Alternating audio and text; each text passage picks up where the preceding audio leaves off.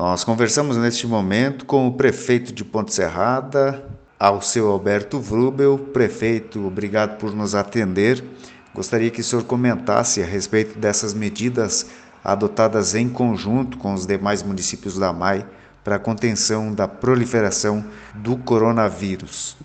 Essas medidas foram tomadas ah, ao longo dos últimos dias.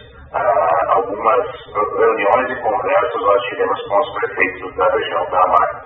Nessas conversas se levava a nossa preocupação quanto aos casos ah, aumentando na nossa região da, da MAI, dos 14 municípios, 14 municípios que estão aqui na associação.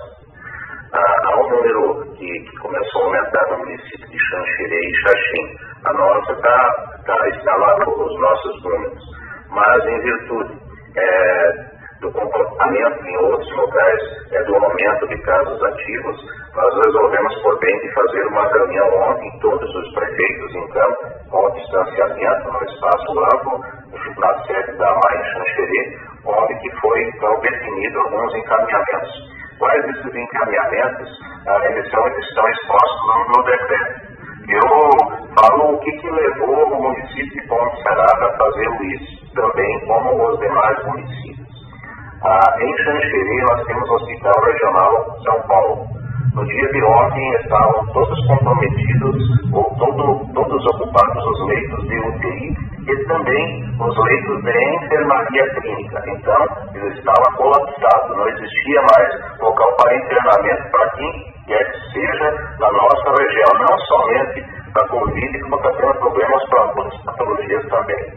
O, o diretor do hospital esteve conosco, médicos estiveram conosco, técnicos conosco e levaram então esse quadro o que, que, ficou definido? De nada adiantaria tomar decisões isoladas no município de Xanxerê se nós também, ou de próprio Xaxim, se nós não acompanhássemos alguns encaminhamentos a nível do região. Então foi isso que aconteceu. Nós definimos ontem que tomamos uma decisão de colegiado, a mais tomou, então com todos os prefeitos, alguns encaminhamentos, houve bastante discussão, com a tarde toda ontem, de diversos pontos, né? Mas nós entendemos também né, da necessidade, então, é, de nós partilharmos essa preocupação com todos os outros municípios para evitar que se aumente o número de casos, para evitar que alguém seja cometido pela doença, que alguém seja cometido no e tenha que ser levado no hospital aqui de Xanxerê ah, e nós não tenhamos espaço para internamento, o mesmo Chapecó, todo mundo tem acompanhado pela imprensa, na nossa grande região oeste e extremo oeste.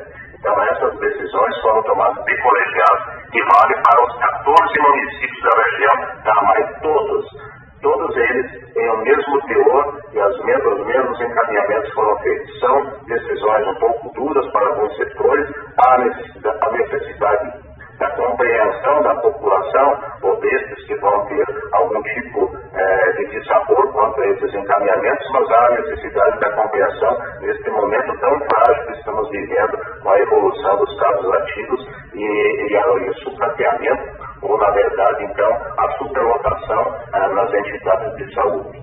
Nessa oportunidade também foi oportunizado leitos clínicos de outros locais para estar em então, a, a, alocação de, em leitos de retaguarda para a enfermaria, que pode ser decidido, então, a discussão também junto à Secretaria de Estado da Saúde. Prefeito, um dos itens do decreto fala sobre a proibição e permanência das pessoas em praças, vias públicas, é, locais onde costumeiramente existem aglomerações. É, isso é em determinado horário, a partir de determinado horário, ou vale para as 24 horas do dia? Todas as aglomerações, de hora em diante, elas ficam então definidas que não podem existir. Todas. Aí eu, eu faço também uma ressalva dizendo que nós, enquanto cidadãos, nós temos a obrigação de fazer com que as coisas diminuam, que existam menos casos também no nosso município, que nós não tenhamos que procurar, então, atendimento nas unidades de saúde e também é, no, no, nosso Hospital Santa Luzia ou no hospital aqui para, para que nós estamos aqui com tratamento para se fazer, então, é, para as pessoas com sintomas gripais e outros ah, relativos à Covid. Que, que a gente quer com isso? Que as pessoas tenham a ciência que não se aglomerem, que não fiquem em praças, jardins, etc., aqui na Praça da Rodoviária, na Praça da Igreja Matriz, ou em todos os nossos bairros. As pessoas têm, então, esse distanciamento e de cada um. Ah, mas aí pode acontecer de alguém estar na praça, Aí vai de cada cidadão, aí também o cidadão também pode fazer a denúncia para a vigilância sanitária, defesa civil ou própria polícia militar, que são os órgãos responsáveis para que as pessoas não fiquem aglomeradas. É essa é a intenção. É, em relação à volta às aulas, marcada para quinta-feira, dia 18 de fevereiro, um dos itens do decreto também indica que as aulas deverão começar nessa data, mas de maneira remota, prefeito. Essa decisão aí também eu gostaria que o senhor comentasse.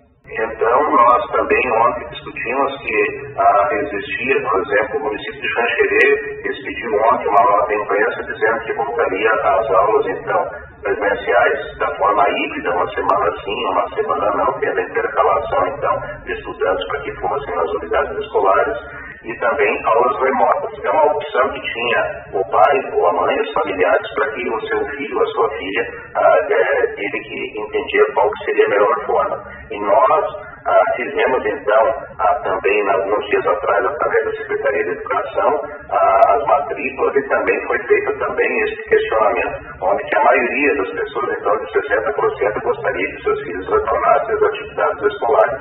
Mas neste momento, mesmo o Estado dizendo que aqui é uma área é, de altíssimo, que é, grave, aqui é gravíssimo a, nosso, a nossa região, nós entendemos, os outros municípios também entenderam, Xanxerê voltou atrás e também vai fazer também aulas remotas, então, nesse período de próximas duas semanas, para nós diminuirmos, então, o quadro, a possibilidade de aumento de casos ativos na nossa região. Para os pais entenderem, prefeito, as aulas começarão efetivamente no dia 18, mas da forma remota, né?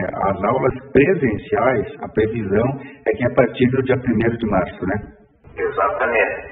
Nos centros de educação infantil e nos colégios do município não haverá, então, aula presencial até 1 de março. Aí nós vamos formatar um novo calendário a partir desta data aí e, e, essa data já está definida, independente de, da situação nossa, é, do, do grau de risco que está o nosso município, que hoje é gravíssimo, nós vamos manter até 1 de março. Então, até 1 de março, as aulas que seriam presenciais vão ser remotas também daquela forma híbrida, como foi levado então para a imprensa. E a partir dessa data vai ser definido, então, como serão, então, no mês de março a partir de 1 de março há necessidade ou entendimento que a gente retorne então com as aulas presenciais, mas vai depender da evolução nessas duas semanas seguintes aqui, uh, que vai estar em decreto, o decreto em vigor. Prefeito, para a gente finalizar em relação às vacinas, o município está recebendo gradativamente, assim como as demais cidades de todo o país, né, uma quantidade que acaba retardando o, a vacinação da, da população de uma maneira mais acelerada. Existe uma medida, daqui a pouco, em conjunto com os demais prefeitos da região, para que possa haver um número maior de doses e a população possa ser vacinada de uma forma mais breve?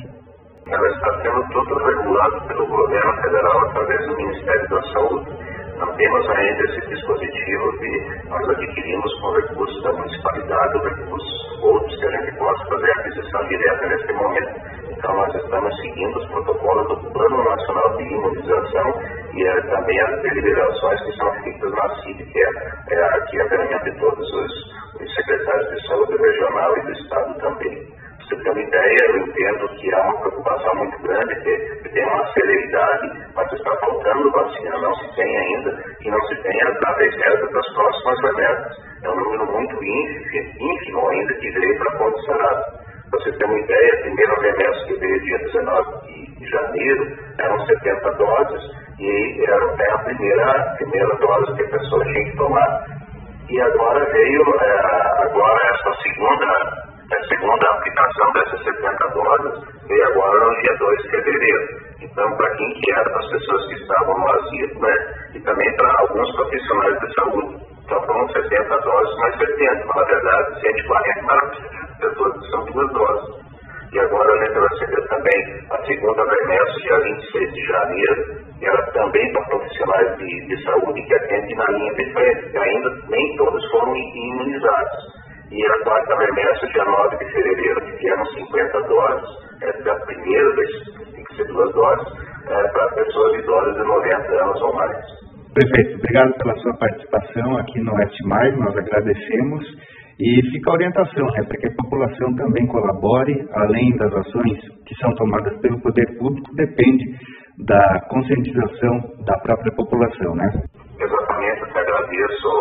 Jonathan, agradeço ao Oeste né, esse canal que leva a informação a todos, e dizer que essa decisão foi tomada de colegiados uma decisão da AMAI e entendemos que neste momento tenhamos que tomar algumas medidas que é, infelizmente não agradam alguns setores, mas a vida em primeiro lugar e a gente teve que fazer isso para preservar a vida ninguém sabe o dia de amanhã. Hoje nós temos um quadro estável em Ponte Serrada, mas nós não podemos permitir que se agrave que nossos habitantes depois não tenham os locais onde possam ser tratados